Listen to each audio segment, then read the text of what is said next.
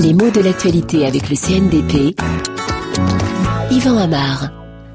Le baladeur, avec sa nonchalance étudiée, est un visiteur qui déambule avec élégance dans notre langue depuis pas mal d'années. Pourquoi est-ce qu'il est si apprécié? Parce que justement, il a su s'imposer, oh, s'imposer plus ou moins, hein, mais enfin, il est là aux côtés du Walkman de façon assez convaincante. Le baladeur n'a pas tué le Walkman, hein. un mot n'a pas tué l'autre, mais les deux mots se, se supportent euh, l'un l'autre et tout cela témoigne bien de ce que peut être aujourd'hui une situation francophone. On a une nouvelle technologie qui se répand un peu partout, qui se nomme essentiellement en anglais, bien que l'invention soit au départ euh, japonaise, et puis à côté de ça, on invente un mot français, qui témoigne d'ailleurs d'une certaine euh, invention, parce que Walkman, Qu'est-ce que ça veut dire? Ça évoque le marcheur pour désigner un petit appareil portatif qui est insensible au chaos. On peut courir, musarder, tout en écoutant de la musique. Eh bien, le mot français va reprendre cette image à son compte, l'améliorer d'une certaine façon, et puis voilà le baladeur.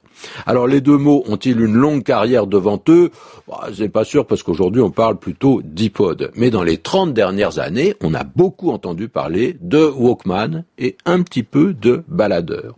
Pourquoi baladeur? C'était une grande réussite Parce que ça combinait balade avec un seul L et balade avec deux L. Deux mots différents. La balade avec un L, c'est une promenade en général sans but euh, précis. Et le verbe balader va trouver les mêmes échos.